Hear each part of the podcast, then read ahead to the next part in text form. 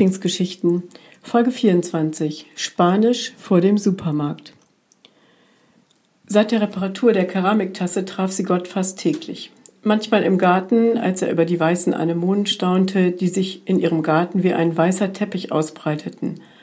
Ein anderes Mal, als sie die Post zum Briefkasten brachte und wieder ein anderes Mal beim Einkaufen im Supermarkt. Er kam gerade aus dem Laden und schob einen Einkaufswagen vor sich her. Hallo Liebling, sagte er und klopfte ihr freundschaftlich auf die Schulter. Sie guckte ihn an und lachte lautlos. Ach, du bist es, schicker Mundschutz. Ich hatte dich gar nicht erkannt. Und ich hatte jetzt auch nicht wirklich mit dir gerechnet. Sie zog ihren Mundschutz aus der Tasche, um ihn anzulegen, während Gott seinen abnahm. Kein Problem, sagte Gott und steckte den Mundschutz in einen kleinen Plastikbeutel, den er aus seiner Jackentasche zog. Ich wollte einfach nicht aus der Rolle fallen, nicht unangenehm auffallen, du verstehst, oder? Auf jeden Fall verstand sie, was er meinte. Irgendwie war er in diesen Tagen auch bei anderen ins Gespräch gekommen. Sie erinnerte sich an den Nachmittag, als er mit Tränen in ihrem Garten gesessen hatte. Und je länger alles dauerte, umso mehr begannen die Menschen nach den Schuldigen zu suchen. Und das Ergebnis konnte je nach Betrachtungsstandort auch sehr unterschiedlich ausfallen. Und manchmal Manchmal war eben er schuld. Lass sie reden, sagte sie, während ihr Mundschutz nun an einem Ohr baumelte, und sie steckte ein Geldstück in den dafür vorgesehenen Schlitz am Einkaufswagen. Du kennst ja meine Meinung über die, die jetzt als Spezialisten alle so aus der Deckung kommen. Ich will nicht so viel drauf geben. Was sie sagen und die Art, wie sie es sagen, und damit meinte sie den scharfen Ton und die Verbissenheit, in der in dieser Zeit manche Menschen ihre Meinung bekundeten. Das verunsichert mich nur. Gott nickte und wollte sich gerade verabschieden, als sie noch eine Frage stellte. Sag mal, ist dir eigentlich auch aufgefallen, dass sie alle nur das Beste wollen, obwohl sie gegensätzliche Vorschläge machen? Es ist manchmal so, als ob sie sich in verschiedenen Sprachen unterhalten, also Fremdsprachen. Sie meinen das Gleiche oder vielleicht nicht, aber sie verstehen sich nicht. Oder meinen sie vielleicht doch nicht das Gleiche? Ich weiß es nicht. Sie schüttelte den Kopf. Gott dachte an eine Gruppe von Menschen, die neulich auf die Grundrechte aller Menschen gepocht hatten, obwohl sie sie sonst mit Füßen traten, wenn es zum Beispiel um Flüchtlinge ging. Und er dachte an die Papierboote, die sie gemeinsam gebastelt hatten, an elternlose Flüchtlingskinder, die in diesen Tagen ins Land gekommen waren und vieles mehr. Sie hatte den Einkaufswagen mittlerweile in Richtung Supermarkt ausgerichtet.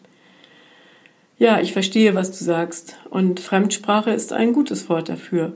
Sie reden von Freiheit, meinen aber nicht dasselbe. Sie plädieren für Gerechtigkeit, füllen dieses Wort aber verschieden aus. Und es ist wirklich schwierig, mit ihnen zu einer Meinung zu kommen, die für alle gut ist.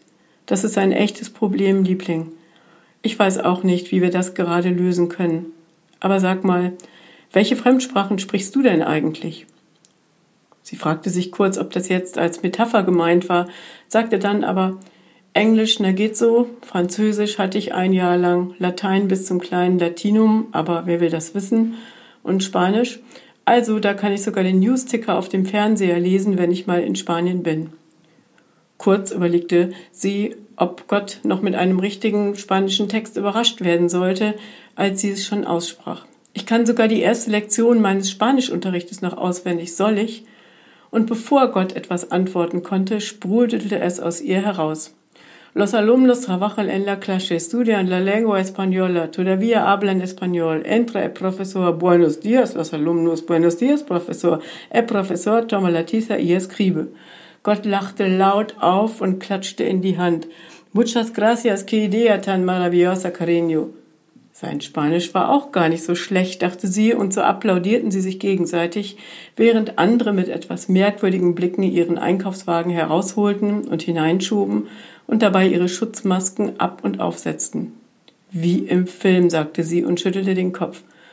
Und ich muss dann jetzt auch mal in dieses Kino und mitspielen. Eine Nebenrolle. Eine Frau, die ihren Einkaufswagen schiebt. Aber ich würde vieles tun, um andere und mich selbst zu schützen. Ich hoffe nur, dass es so nicht mehr allzu lange dauert. Mir geht irgendwie die Puste aus. Gott hatte schon länger darauf gewartet, dass sie diesen Satz sagte. Das war ihm in den letzten Wochen ab und zu aufgefallen, dass sie sich nichts mehr wünschte als die alte Normalität oder Lebensleichtigkeit, wie sie es nannte. Er berührte sie kurz am Arm und sagte dann Weißt du, was ich gerade denke, Liebling? Nein, ich bin ja kein Hellseher. Also, ich denke, wir sollten in Ruhe nochmal darüber reden. Ich kenne da einen wunderbaren Platz auf einer Schaukel. Sie erinnerte sich an eine verwegene Rollertour und ein schönes Gespräch vor circa 14 Tagen. Jetzt setze den Mundschutz endgültig auf. Ja, ich hol dich ab, Liebling, sagte Gott. Lass dich mal überraschen.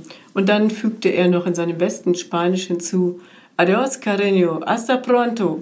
Sie winkte und schob in den Supermarkt. Hasta pronto. Bis bald.